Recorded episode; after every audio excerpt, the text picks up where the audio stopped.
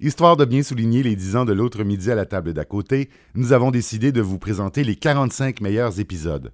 Aujourd'hui, une émission diffusée originalement le 2 juin 2005 qui met en vedette deux hommes qui se sont retrouvés au cœur d'une tempête médiatique, Daniel Pinard et Normand Brathwaite. On se souviendra à l'époque que Daniel Pinard avait vivement dénoncé les nombreuses blagues homophobes entendues dans le cadre de l'émission Piment Fort, animée par Normand Brathwaite. Cinq ans après ce que l'on a appelé l'affaire Pinard-Brathwaite, les deux hommes acceptaient de manger ensemble.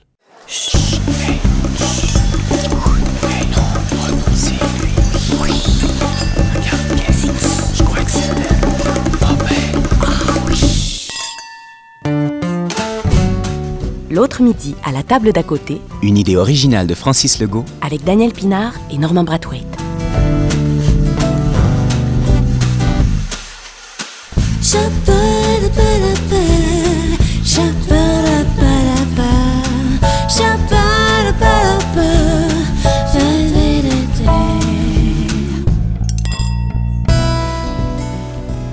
Hey, c'est Daniel Pinard à la table d'à côté.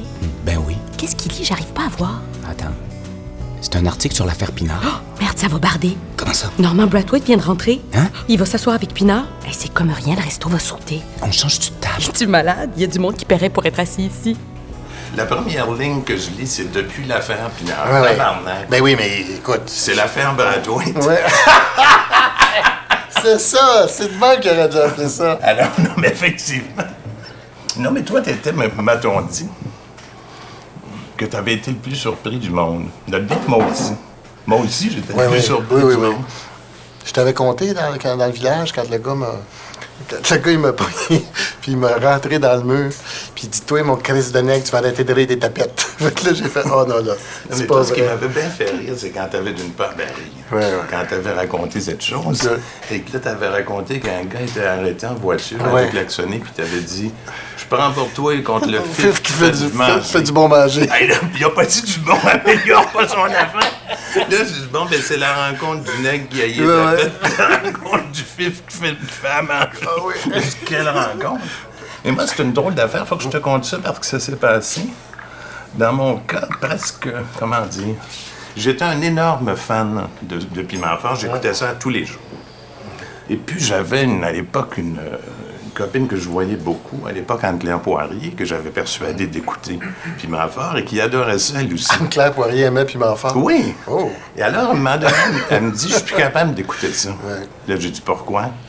Elle dit, c'est trop rough. Puis là, j'ai dit, ben voyons, j'écoute ça encore. Et là, à un moment donné, je- il y a eu une sorte de déclic. donné, J'ai dit, ça n'est pas possible. Et là, à cause de ce que j'ai appris après qu'on appelle du harcèlement moral, ce qui me fatiguait, plus que tout, c'est que je me reconnaissais là-dedans. Parce que je me rappelais que quand j'étais au collège, on avait des victimes propitiatoires, comme on dit à l'église. Alors, il y avait un gars qui s'est d'ailleurs suicidé depuis, mais pas à cause de ça, que tu as peut-être connu, Michel Beaulieu, euh, qui est un poète extraordinaire, et qui était un être d'une laideur assez surprenante. Il y avait deux grandes dents en avant, et qu'on appelait Castor, dans toute notre élégance. Et alors, et on le harcelait. Tachereau, pour sa part, était, tu croiras pas ça, parce que c'est presque incroyable, il était gigantesque. Il était gros. Alors, il se faisait appeler Mammouth, ce qui était très élégant aussi. Alors, les gens, ils couraient après, puis ils l'engueulaient. Et j'éprouvais un certain plaisir à ça que je ne cacherai pas. Que là, je me suis mis à analyser ça, d'où me vient cette espèce d'affaire-là. Alors, quand je regardais Piment Fort, j'ai dit, ils vont-tu aller encore plus loin? Et là, il y allait. Toujours un peu de moi. c'est Oh! Et je me suis rappelé tout à coup, puis j'ai une espèce de choc que quand j'étais petit, j'ai fait de la polio quand j'étais enfant. Et très sérieuse. Ce qui fait que j'ai été dans les poumons d'acier, etc. Et j'ai dû, à trois ans, réapprendre à marcher. Bon. Et à l'époque, on soignait pas ça. Tout ce que je faisais, c'est que tu immobilisais le patient, puis c'est devant de respirer, le poumon respirait à sa place. Sauf qu'il fallait que tu réapprennes tout. Parce qu'il fallait que tu réapprennes à marcher, à parler, toute l'affaire. Et à l'époque, on t'empêchait de bouger, on t'attachait dehors. Moi, j'étais attaché comme un chien, j'avais une laisse de trois pieds. C'est vrai. Oui, j'étais attaché sur les marches comme ça. Et là, je me mettais à très sauter et à appeler ma mère quand je voyais passer un infirme en hurlant Maman, un infirme! Ah, ah, ah! Elle en revenait pas. Là, elle ouvrait la porte, elle dit Tais-toi, tais-toi. Et elle s'était rendue compte intuitivement que j'avais peur des infirmes parce que j'avais peur d'être moi-même de retour à la polio et que je voyais là mon image passer. Et par conséquent, que le plaisir que j'avais écouté vos vacheries, parce que je peux dire que je riais beaucoup, Ben, avait quelque chose de pervers. Oui, oui, évidemment, c'est sûr. Bon, moi, j'étais sûr qu'on parlerait jamais de moi. Ouais. Bon. Et alors, d'autant plus que Tachereau étant là, je me suis dit, euh, Yves me ferait quand même pas ce coup-là. Et à un moment donné, vous vous êtes mis à vous en prendre à des gens que j'aime bien, d'une part, et qui étaient des femmes. Et ça, à mon étonnement total, puis je jouerais pas les grands héros.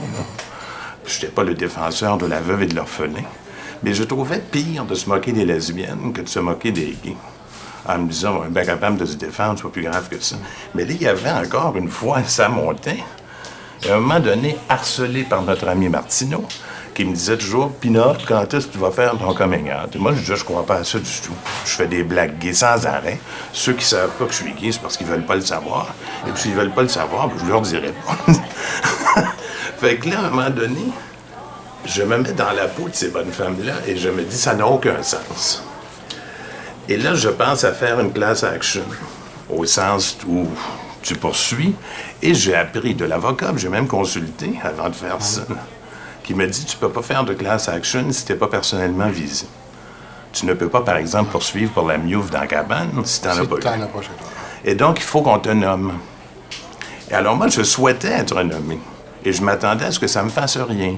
Et là, quand tu as fait ta blague, je te jure, ça m'a fait un effet hallucinant qui dépassait de loin ton intention. Et là, je me suis demandé pourquoi ça m'avait fait ça, mais ça m'a complètement scié. J'ai appelé Martineau le lendemain, je lui ai dit, je le fais. Martineau jouissait évidemment. Bon. Qui est une chose qui, paraît-il, lui arrive. je n'en suis pas si sûr. Mais cela cela étant dit, je me suis rendu compte que si j'étais tellement en crise, c'était pour deux raisons. La première, c'est que quand j'ai découvert que j'étais gay, à l'époque, on ne disait pas ça, je me disais que mes parents le savaient sûrement. Et que le jour où on pourrait s'en parler, ils essaieraient de me consoler et tout. Grand mal m'en pris. Ma mère, découvrant ça, se met à me dire des Homme aux hommes, mais quelle horreur! Mais tu me dégoûtes, etc., etc. Tu vois le Oh, genre? là? Oui, intéressant. Ce qui m'a euh, littéralement expulsé de la maison. Et j'ai fini au Brésil. Et j'ai là trouvé une femme qui m'a montré, entre autres, la liberté, ce qui est quand même pas rien. Ouais.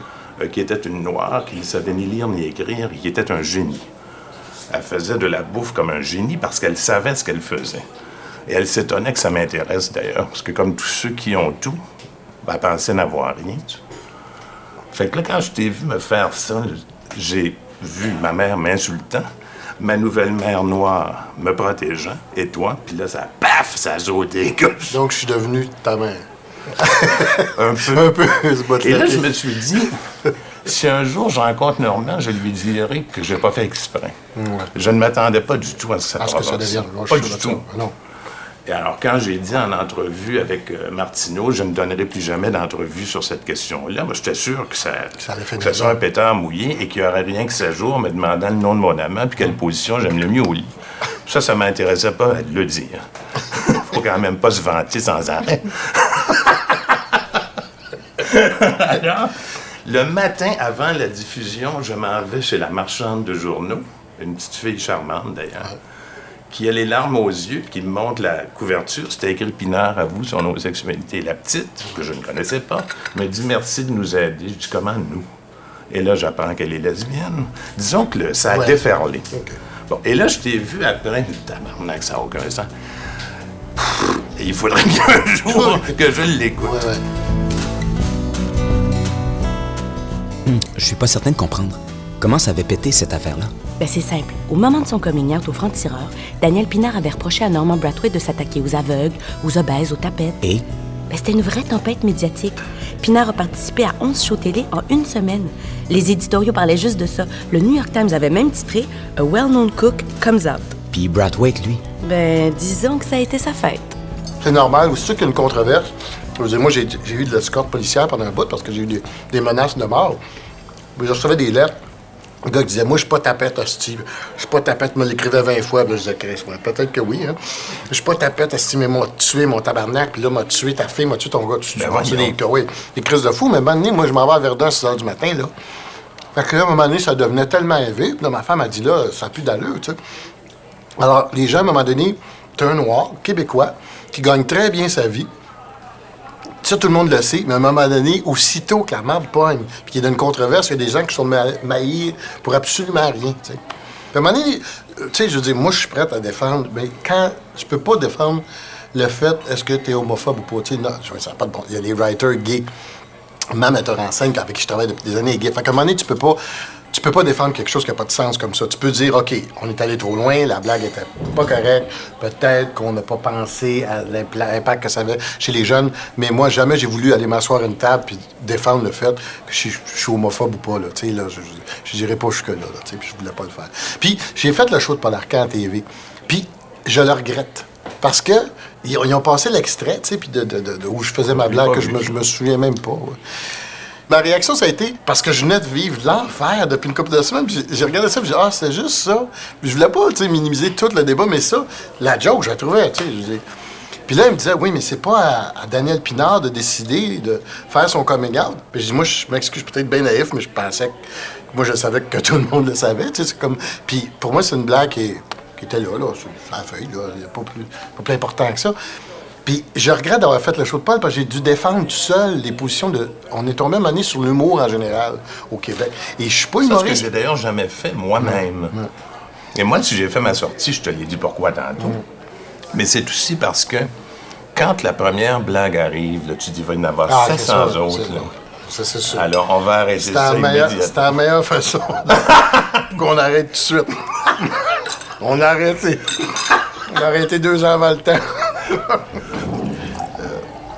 Moi, en tout euh, Ça, crée un petit froid entre l'équipe puis moi à un moment donné parce que je dis, écoute, on Chris, y a quelqu'un qui peut manger la barbe d'autre que moi à un moment donné?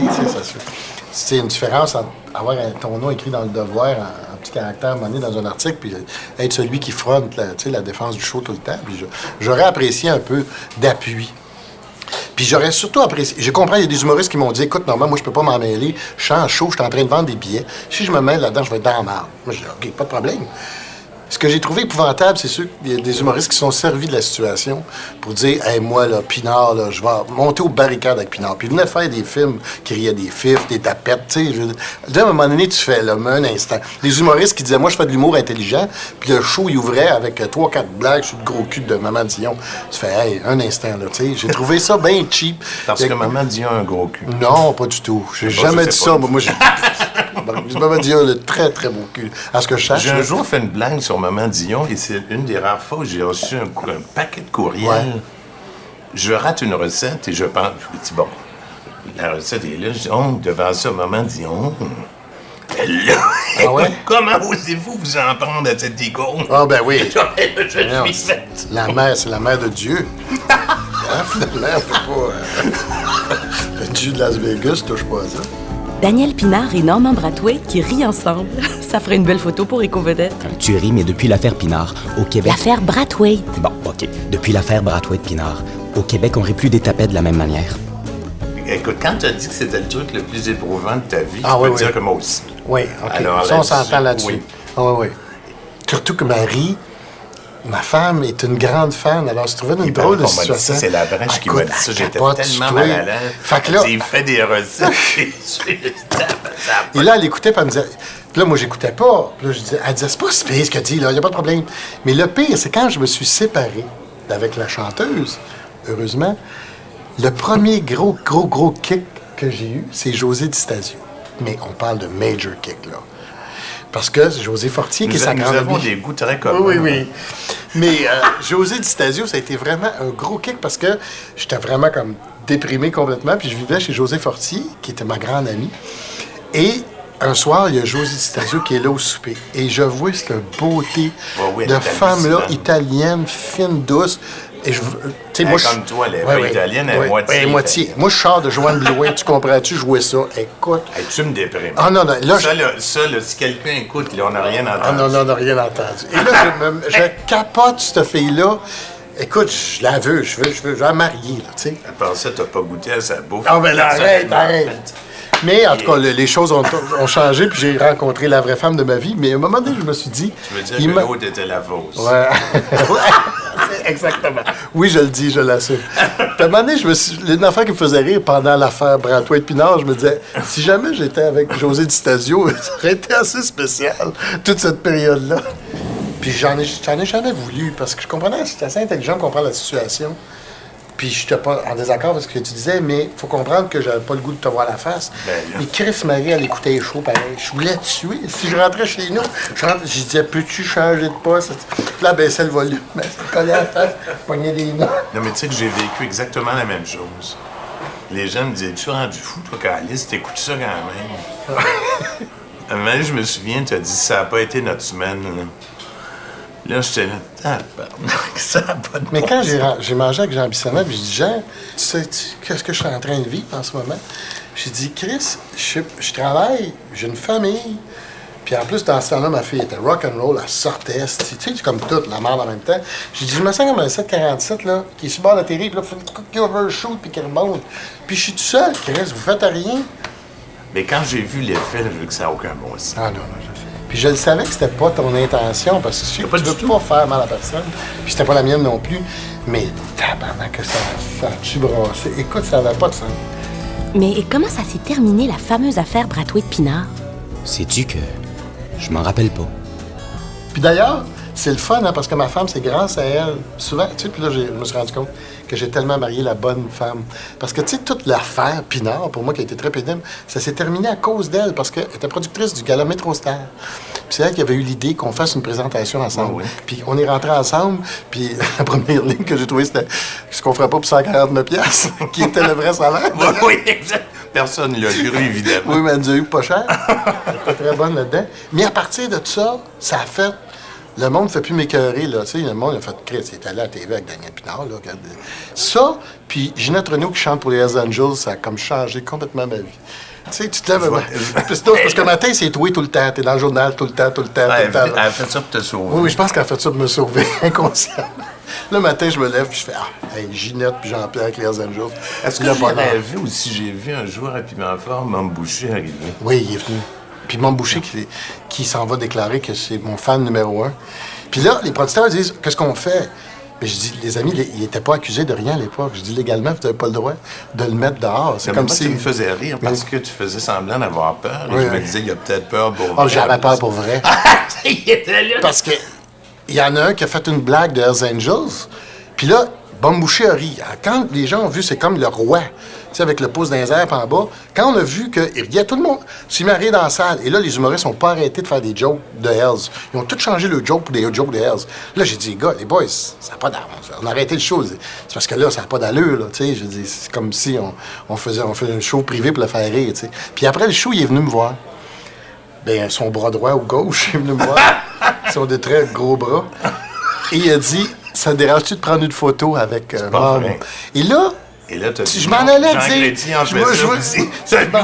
Je m'en- allais dire Ah, ben oui, tu sais. Là, il y a quelque chose dans ma tête qui a fait Va pas là. Tu sais, une espèce de lumière là, qui s'est allumée. Puis j'ai dit non. Puis le gars, il m'a dit T'as-tu peur? J'ai dit Non, c'est pas que j'ai peur, c'est juste que je veux pas. Ouais, OK. Puis ils sont partis, tu sais.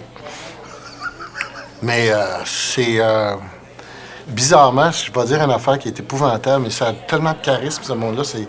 Tu sais, là, les, les, les, les vrais. euh, ils ont quelque chose de tellement épeurant. Ils me font peur, ce. Ils sont- Il y a quelque chose de, de- où il arrive une espèce d'assurance. Ils sont arrivés dans la salle, là, tu sais, puis le monde, c'est comme... Ça se tassait, puis ils ont pris la meilleure place, puis tu sais, c'est comme... J'ai vu ça au Brésil où les gangs, euh, c'est pas des gangs de rue, c'est les gangs de ghetto, là, sont extrêmement fortes. Il y a un bonhomme qui était à l'époque le roi des bicheiros. Et alors, quand le roi des bicheiros arrivait à Copacabana, écoute, les gens, c'était comme la. la Ils n'arrivaient pas en pape mobile, mais c'est c'est à cause de même boucher. Et là, je me rendais compte que il y a quelque chose de révolte de la population contre le pouvoir établi. Et que finalement, là, je ne trouve pas que c'est génial d'applaudir Mme Boucher, mais je trouve que quand on est à la tête de son pays, Jean Chrétien, on peut se payer ça aussi. Heureusement qu'on se parle tout seul, parce que sinon, Ben si on était en radio, serait, quelqu'un qui couperait son serait- ah, ce bout-là serait effrayant. Quand j'ai découvert que j'étais gay, je pouvais me cacher, évidemment.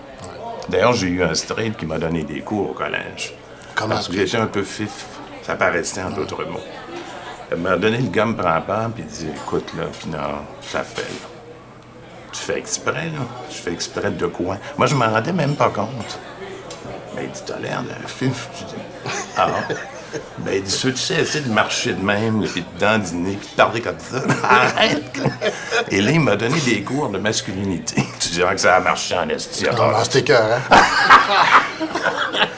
et alors que si j'étais noir, parce que j'ai lu tes affaires, que tu t'es fait traiter de style toi, tu peux pas te cacher, quoique tu assez pâle, merci, Ah soit ouais, dit. Ça, mais ça, c'est De plus- de plus en plus. T'as rien clair d'un blanc bronzé. ouais, ouais. En tout cas, pas Là, le Manuel Tadros, fatigué.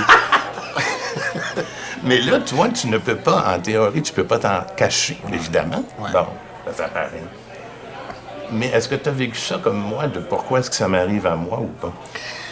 Euh, moi, c'est, j'ai, écoute, une chance que je fais ce métier-là parce que le seul bout où j'ai arrêté de me faire écœurer en tant que nègre, c'est quand j'ai commencé à être connu. J'ai commencé à être connu jeune. Alors, les gens, il y a des gens, moi, qui m'ont dit, qui m'ont déjà clairement dit, moi, j'aime pas les nègres, mais toi, je t'aime parce que j'étais à la télévision. Puis j'avais. Donc, j'ai comme. me suis fait dire Ouais, ça ouais, ouais, J'ai tu sais,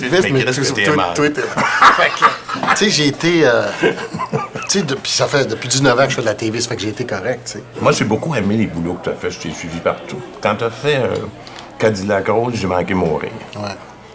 Ça, j'ai haï ça. Ouais, ouais. T'étais pas seul. non, non. Mais ce que j'haïssais, c'est l'idée. de- D'une part, on te laissait pas jouer ton rôle, c'est une autre affaire, mais c'est pas pour ça que j'haïssais ça. C'est parce qu'il y a chez les gens opprimés la volonté soit de choisir l'étiquette qu'on te colle, puis de dire tu veux me la coller, moi te la crisser dans la face moi-même. Alors, comme je suis noir, je suis par définition un pin, puis j'ai pas de goût, puis j'ai une Cadillac rose. J'ai bien de la misère Ouais, avec mais ça. moi, non, moi, j'avais pas de misère avec ça. Au contraire. Pourquoi? Puis j'aurais aimé ça y aller jusqu'au bout de ça. tu sais, mais après une semaine, Radio-Canada me dit on reçoit des courriels, les gens veulent pas que tu t'habilles en femme. Je dis, je suis pas habillé en femme, j'ai un compte en fourrure, les pimps ont des comptes en fourrure. Tu sais, je veux pas me cacher des étiquettes, je veux la pousser dans le fond. C'est Tu sais, ça juste pour montrer que c'est clair que je suis pas ça. On n'est pas tous des pimps. Ça n'a pas de bon sens, on n'a pas tous des Cadillac Rose. Puis, ça me dérange tellement pas. J'ai tellement pas une Cadillac Rose que ça me dérange pas d'en avoir une dans un show. Mais on l'a fait comme à moitié. Comprends-tu?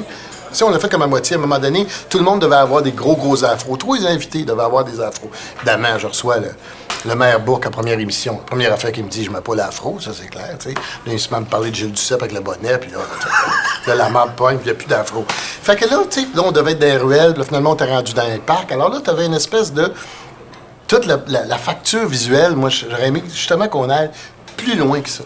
Qu'on y aille à fond, vraiment à fond. Là-dessus, j'ai toujours pensé que j'ai pas vraiment peur d'une société qui fait des blagues sur les homosexuels ou sur les noirs. J'ai peur d'une société qui en fait plus. Comme ça, je suis parfaitement de ton qui- avis. Qui n'en parle pas puis qui en fait plus. Et peut-être que j'ai surestimé l'intelligence de bien des gens en me disant on va faire un show, puis euh, on va rire de tout, puis ça ne nous tombera jamais dans la face.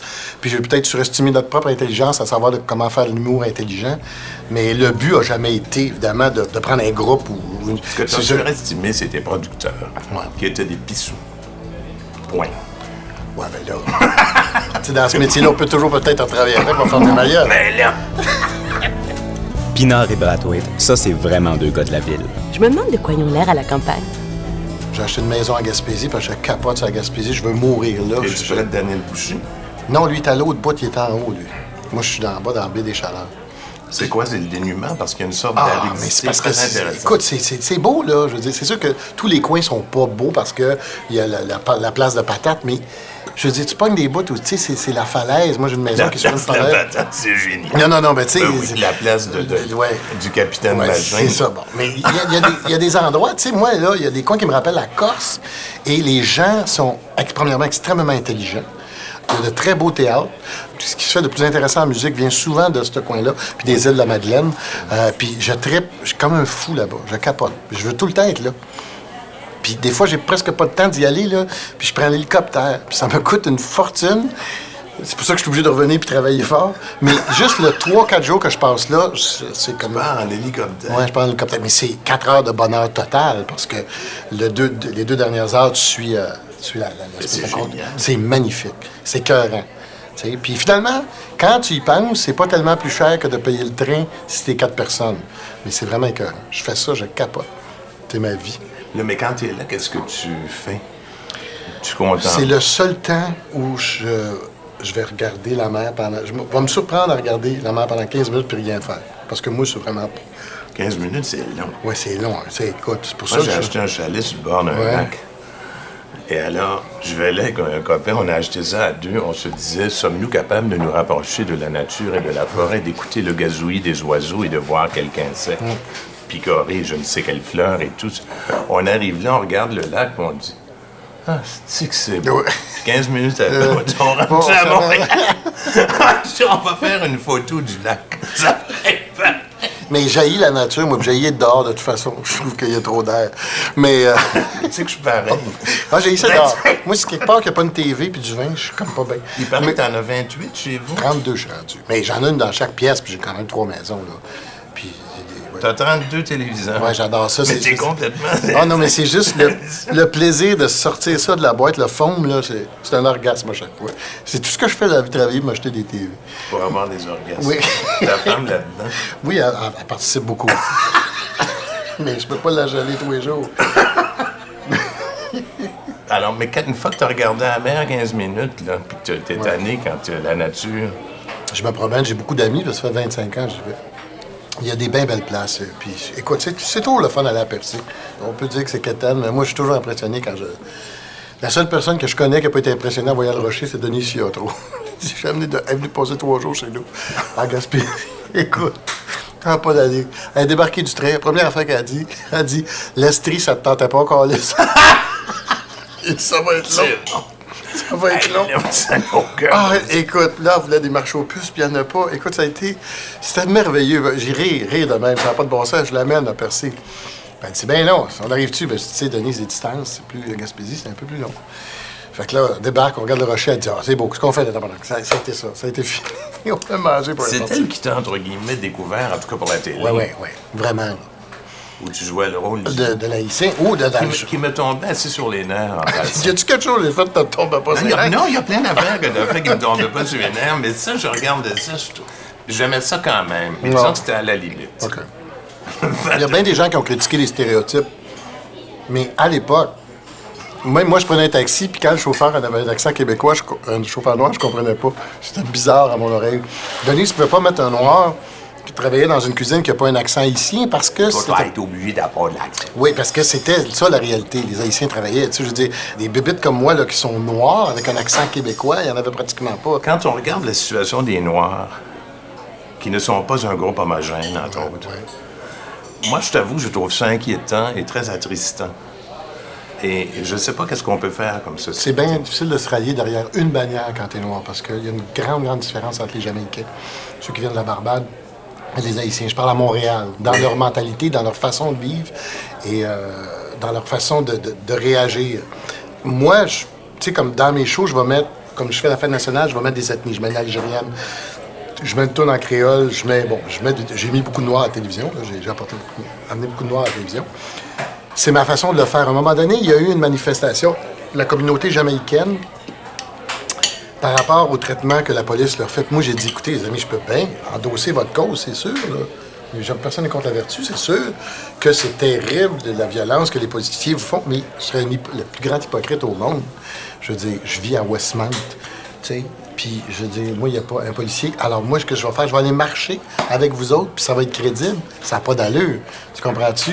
Alors, je peux dans mon métier, arriver à faire des choses, mais je peux pas devenir porte-parole de situations que je vis pas. Tu sais, c'est comme très, très hypocrite à quelque part. Moi, je suis plus près de la communauté haïtienne parce que je les comprends mieux. Ouais, bon, euh, j'ai des copains haïtiens aussi.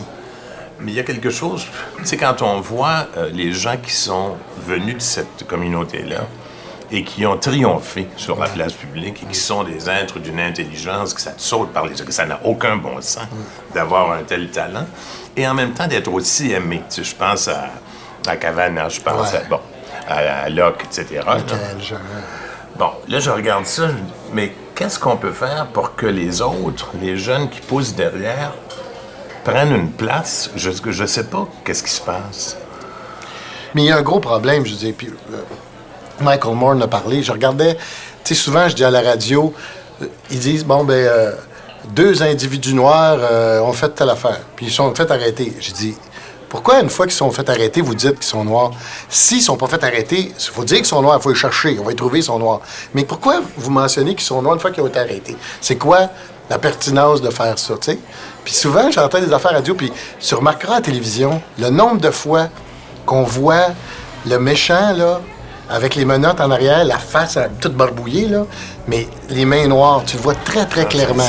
Je pensais que c'était un phénomène qui était juste aux États-Unis, puis en regardant les nouvelles ici, je m'en rends compte, c'est toujours ça. Mais ici, on est des Américains qui s'ignorent. J'ai lu un portrait de Pinard où on apprenait qu'il avait vécu au Brésil. Je pense que ça a été une période marquante de sa vie. Penses-tu que Brathwaite est au courant? C'est un truc dont je voulais te parler. Comme tu sais, j'ai habité au Brésil plusieurs années. C'est un pays que j'ai. pour lequel j'ai. Non, c'est pas un pays, c'est un peuple pour lequel j'ai un attachement énorme, en particulier les pauvres. Les classes riches sont insupportables de prétention et de bêtises et d'égoïsme et d'arrogance. Cela étant dit, j'ai appris à me tenir debout avec des noirs sur les terrains. Faudrait que je fasse ça une fois.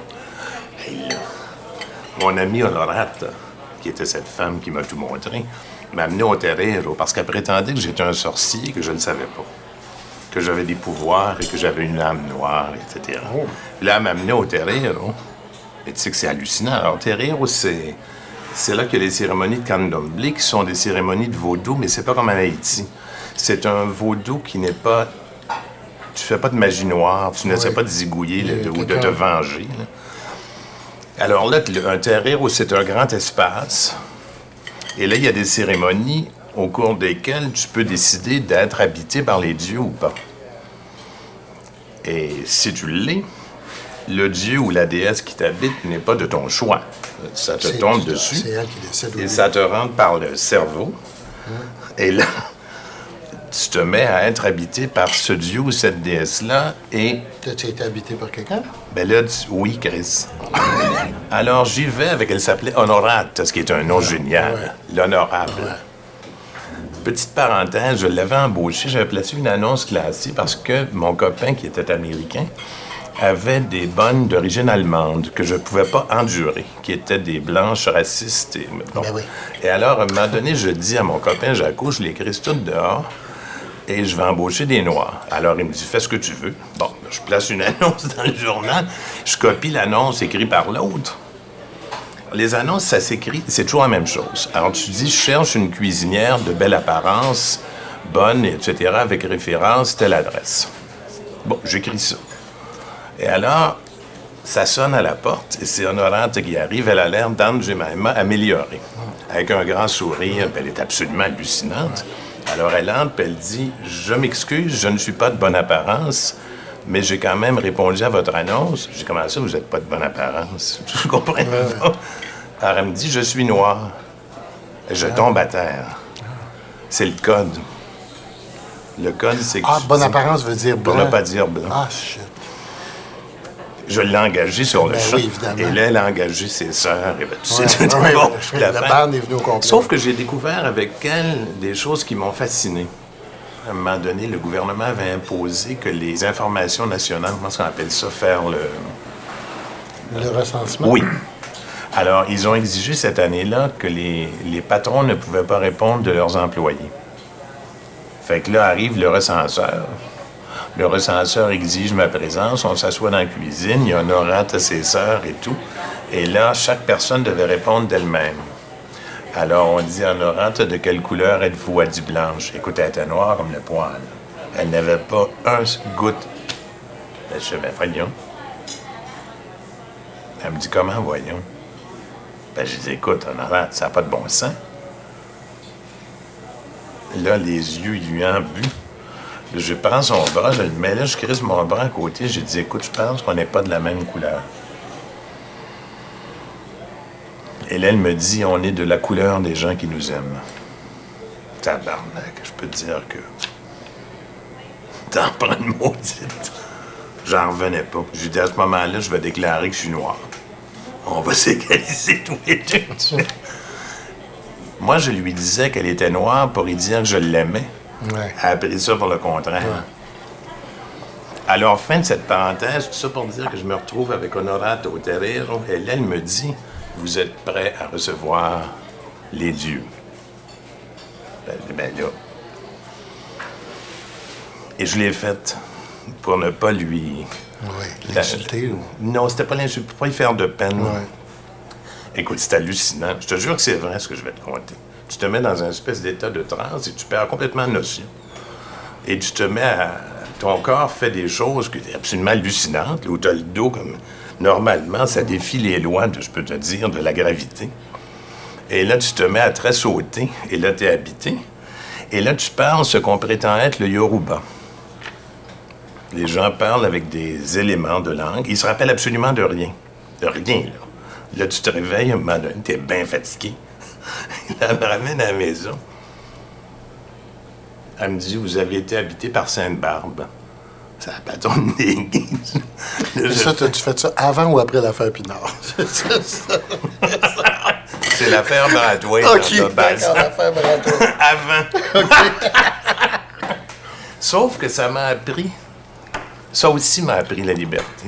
Ouais. c'est que ça m'a appris que la raison n'explique pas tout, que le cœur est à la source de la vérité.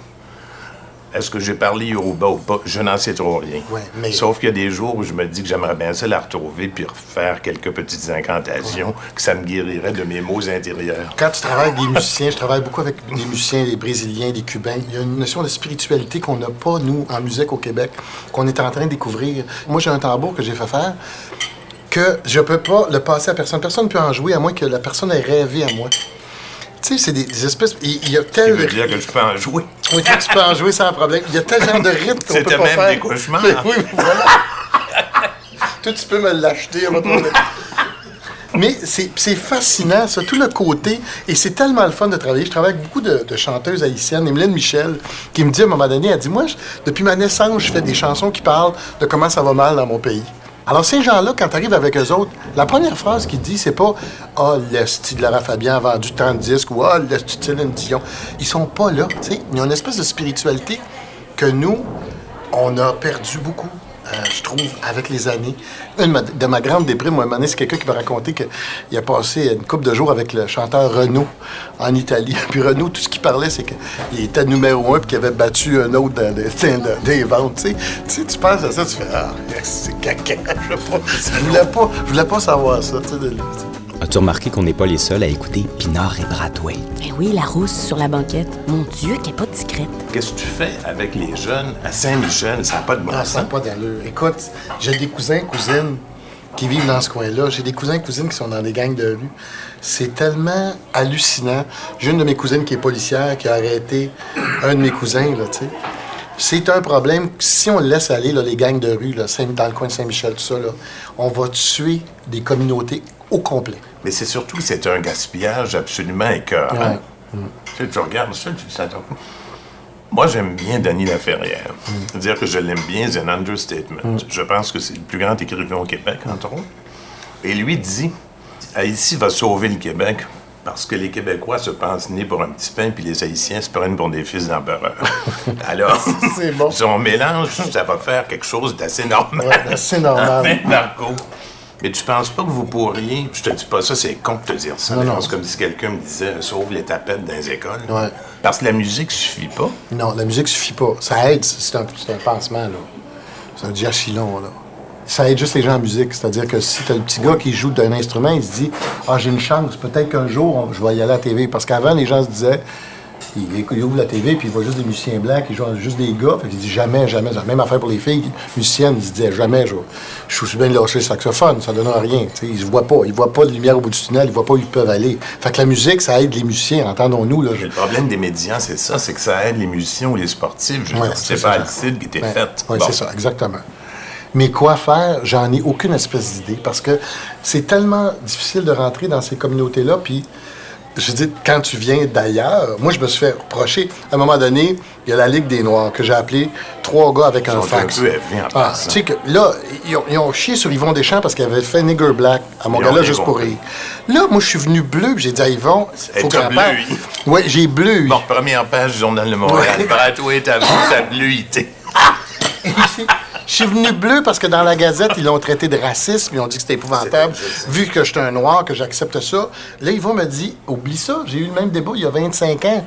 Celui de Cavana en passant est absolument. Ah oui, c'est ça. Cavana, il, était- il a fait le, le- le Juste pour rire, puis j'étais là le premier soir, qui a fait Juste pour rire. Puis là, il faisait un Québécois Ah raciste qui disait. Le style paquet d'hindous, faites-vous cuire de la marde, hostie. J'étais là, je dis Ah, qu'est-ce que c'est ça, c'est pas vrai, ça se peut pas, il est fou. Non, c'est vrai qu'Anthony en a fait depuis, mais ce que je veux dire, c'est que c'est un classique. Tu peux ne pas connaître des monologues d'Anthony, mais si tu vas au Québec, puis tu dis euh, que tu fais la, partie de la Ligue des Noirs et tu es francophone, ça se peut pas que tu connaisses pas le monologue d'Igor Black, que tu le comprennes pas. Je suis venu bleu. J'ai pris la défense d'Yvon pour absolument rien, parce que ça n'a rien donné. Ça fini.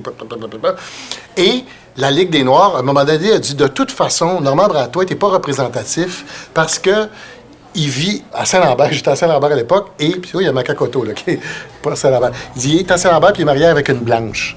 Et ça, je me disais, ça se peut pas un argument de même. Je veux dire, de dire que je suis pas représentatif parce que je suis marié avec une blanche. Et que Brathwaite se préoccupe de racisme, c'est pas étonnant.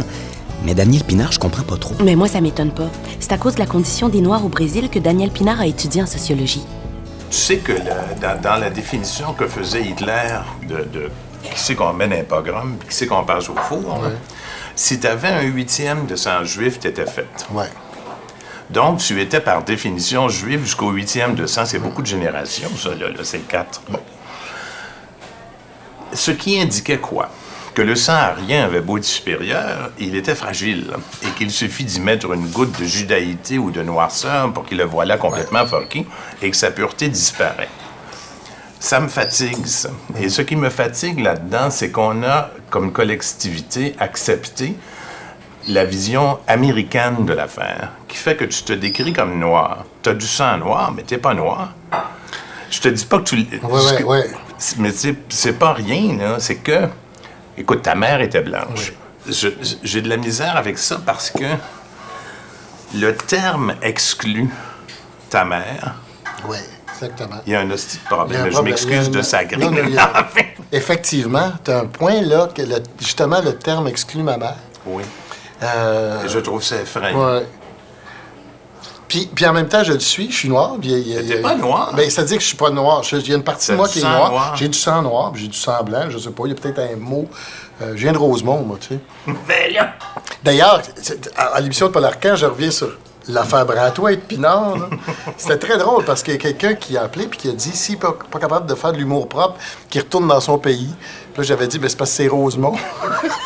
Non, mais c'est très bon. oui. Tu sais, qu'il retourne dans son pays. Tu sais, que les gars ne pouvaient pas imaginer. Sauf que c'est intéressant que tu répondes ça parce que la question que je vais te poser, elle est, elle est très fondamentale. En tout cas, pour, pour un sociologue, c'est bien important de poser cette question-là. Tu t'es construit une identité de noir puisqu'elle n'est pas ton identité. C'est ça. Ben là, c'est assez particulier. Et, et ça, je trouve ça troublant.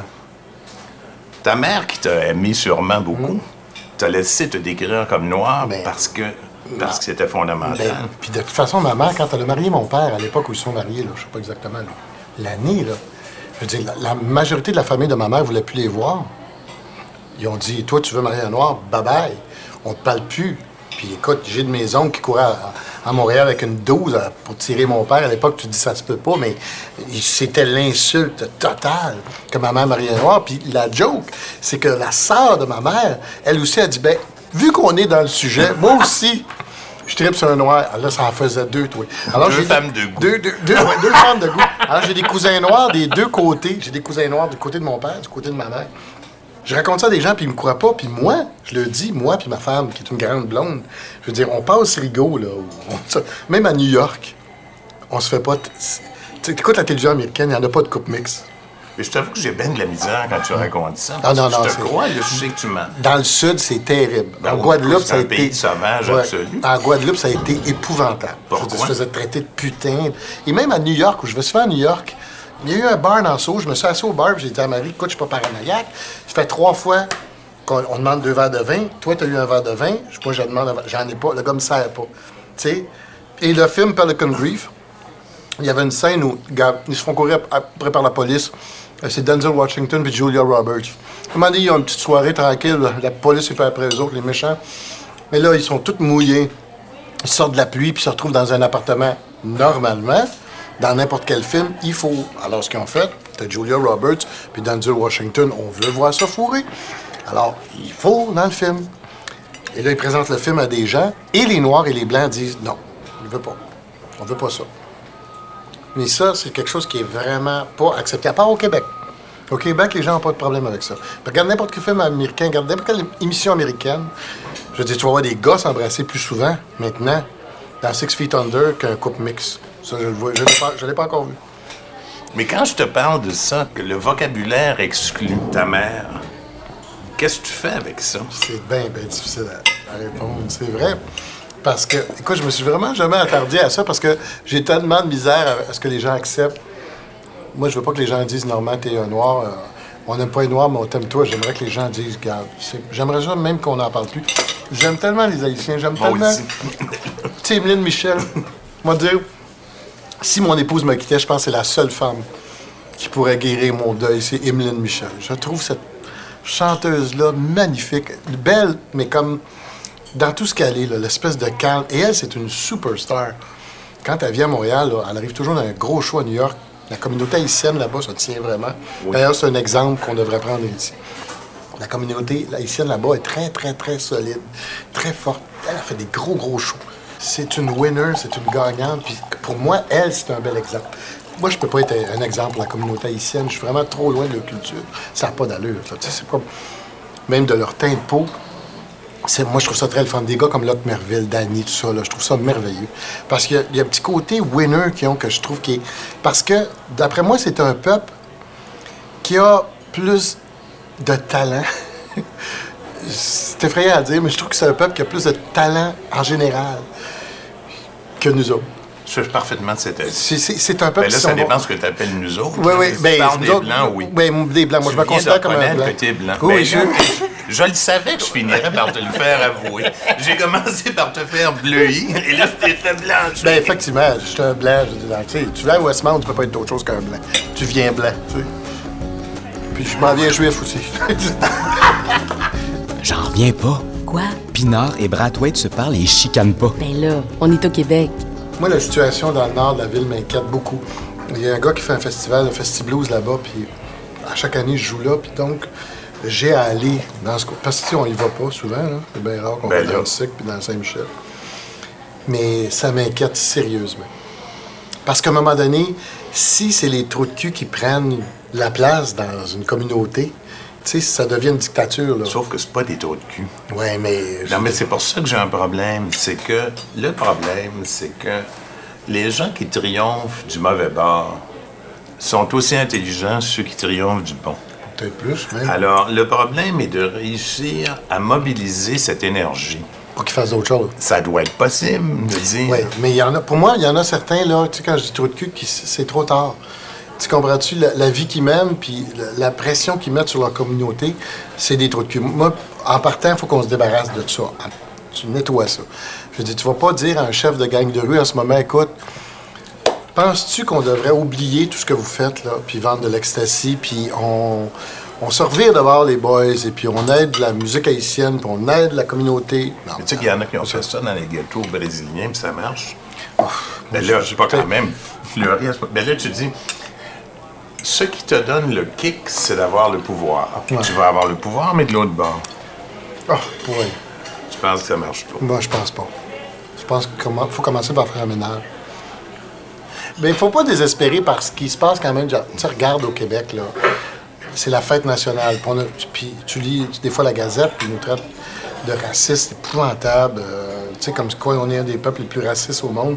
Moi, je peux dire que c'est un, un des endroits au monde où tu es le plus correct quand tu n'es pas euh, blanc. là. Tu sais, la Saint-Jean-Baptiste, où ils veulent qu'on dise la fête nationale, deux gros spectacles, c'est Québec et Montréal. Et les deux spectacles sont animés par des Noirs cette année. T'as Locke Mervyn une place, puis moi l'autre place.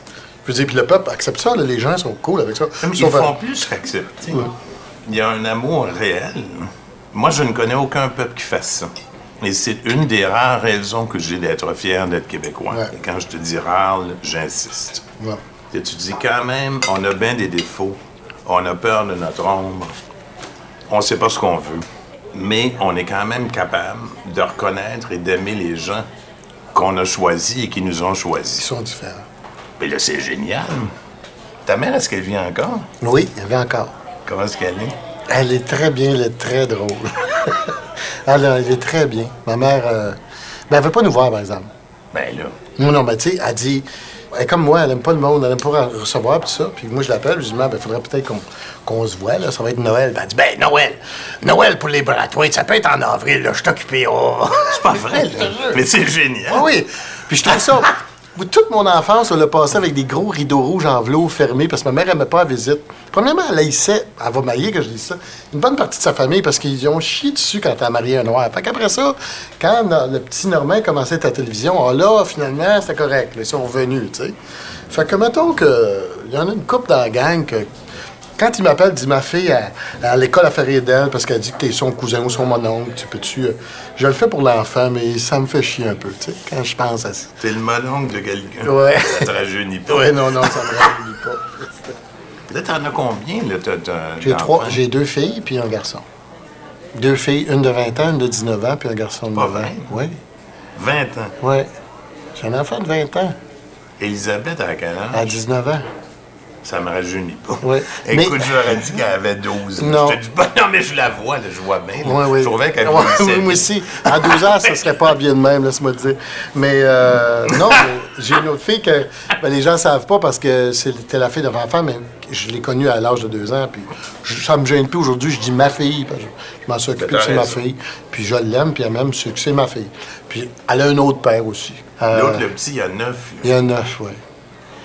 Fait que c'est de la job. Ça fait, fait comme, comme 20 ans qu'on a des canards sur le bord du bain, là, tu sais. Ça lâche pas. ça, j'aime ça. Ouais, ouais. La, la meilleure qui est sortie, c'est pourquoi mon père, c'est pas Réal Bellan. J'ai trouvé ça, c'est merveilleux. Mais Tu sais, c'est mon fils. Réal Bellan? T'as pas vu ce sketch-là? Ah non. Réal, je l'adore, il est peur, tellement là. fou. J'ai eu peur. Ben là, tu non, non, non, non, mais regarde. C'est non, pas non. parce qu'il est cute que ça peut pas être mon Ben oui. OK, c'est vrai qu'il- c'est vrai qu'il est cute. Non, mais c'est qu'un jour, il a pensé à un sketch avec Sœur, euh, Sœur Angèle. Que t'aimes beaucoup, Ben d'ailleurs. là. Et alors, dans lequel il décide que je suis son père et Sœur Angèle et sa mère. Ouais. Tu n'as pas vu ce sketch Non, j'ai pas hallucinant. vu. Avez-vous tourné ensemble? Oui, oui, oui. Oui. Alors, disons que Sœur Angèle, alors là, la première, alors là, j'ai dit une phrase que je ne regrette un peu, mais que je répète quand même, euh, qui était que j'ai compris que c'était difficile d'avoir des enfants, mais j'avais pas compris que c'était au moment de la conception que ça commençait. Mais tu viens de dire Sœur Antigène, qui est un très bon gag, mais c'est du piment fort, par exemple. Oui. C'est du piment fort, Sœur. Regarde, mais c'est parce que le moteur roule pas rond. OK. D'ailleurs, ça, je me disais ça, que je serais pas si pire On t'aurait été très bon.